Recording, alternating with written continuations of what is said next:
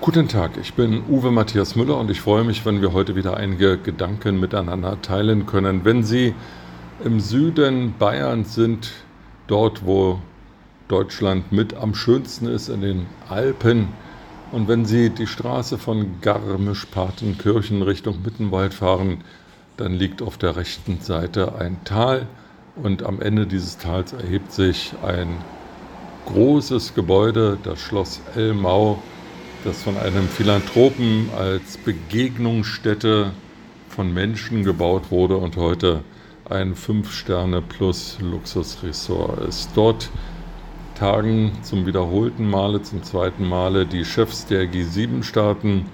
Eingeladen sind auch Vertreter anderer Nationen und Kontinente und sie beraten über die Krisen der Welt. Und die haben es ja in der Tat in sich. Ukraine-Krieg, Energiekrise, Hungerkrise, Immigrationskrise, Krisen, wohin man schaut, eine schlimmer als die andere. Und was tun die G7-Chefs? Sie lassen sich im Gegenwert von 180 Millionen Euro drei Tage lang von den Küchenchefs im Schloss Elmau bewirten, mit feinsten lokulischen Delikatessen versorgen. Sie lassen sich von Tausenden von Polizisten beschützen.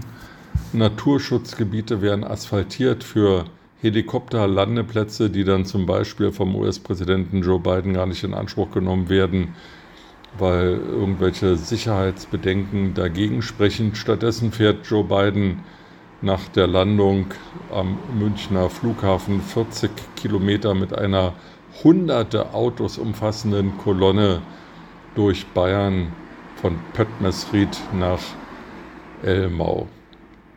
Und all das, um möglichst schöne Bilder zu produzieren und Einigkeit und Harmonie zu zeigen, vorzugaukeln, man weiß es nicht. Ich bin nicht dabei und kann es nicht beurteilen.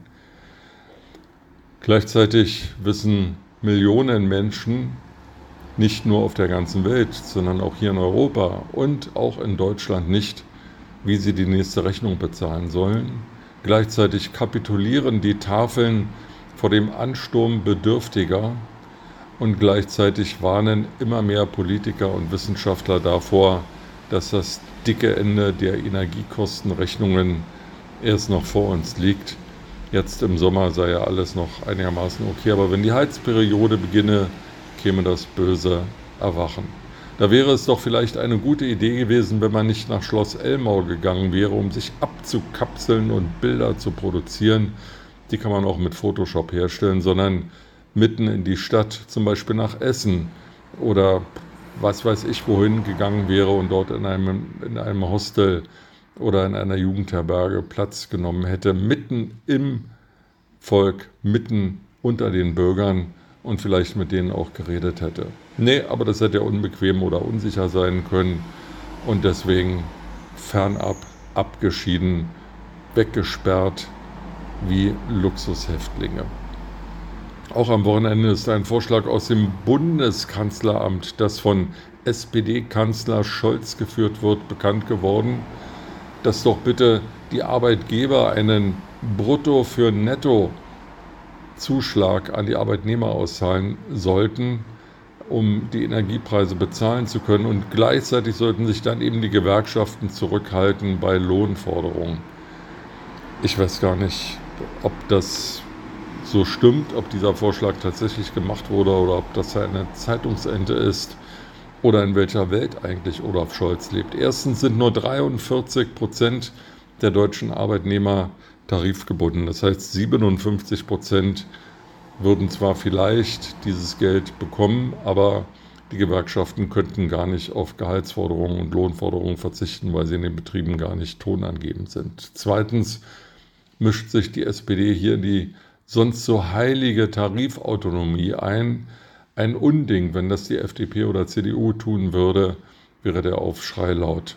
Drittens werden Arbeitslose, Studenten, Rentner, also alle die, die nicht beschäftigt sind, die nicht sozialversicherungspflichtig tätig sind, von diesem Vorschlag ausgegrenzt.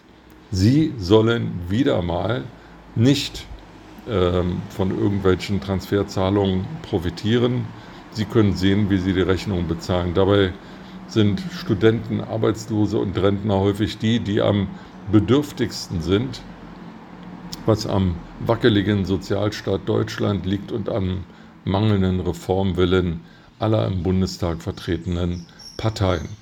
Sie sollen also wieder mal untergebuttert werden und können dann sehen, wie sie die Energierechnung und die Essensrechnung im Supermarkt bezahlen. Das ist nicht sozial, lieber SPD-Kanzler Olaf Scholz. Eine sozialdemokratisch geführte Regierung sollte entweder mehr nachdenken oder grundsätzlich sozialer sein. So wird wieder nur die Not der Bedürftigsten geschürt und es gibt äh, für 24 Stunden positive Schlagzeilen, hinter denen mal wieder nichts steckt. So geht's nicht und deswegen setzen, fünf und nochmal nachdenken. Mit diesen Gedanken in den Tag wünsche ich Ihnen eine gute Zeit und freue mich, wenn wir uns bald wiederhören.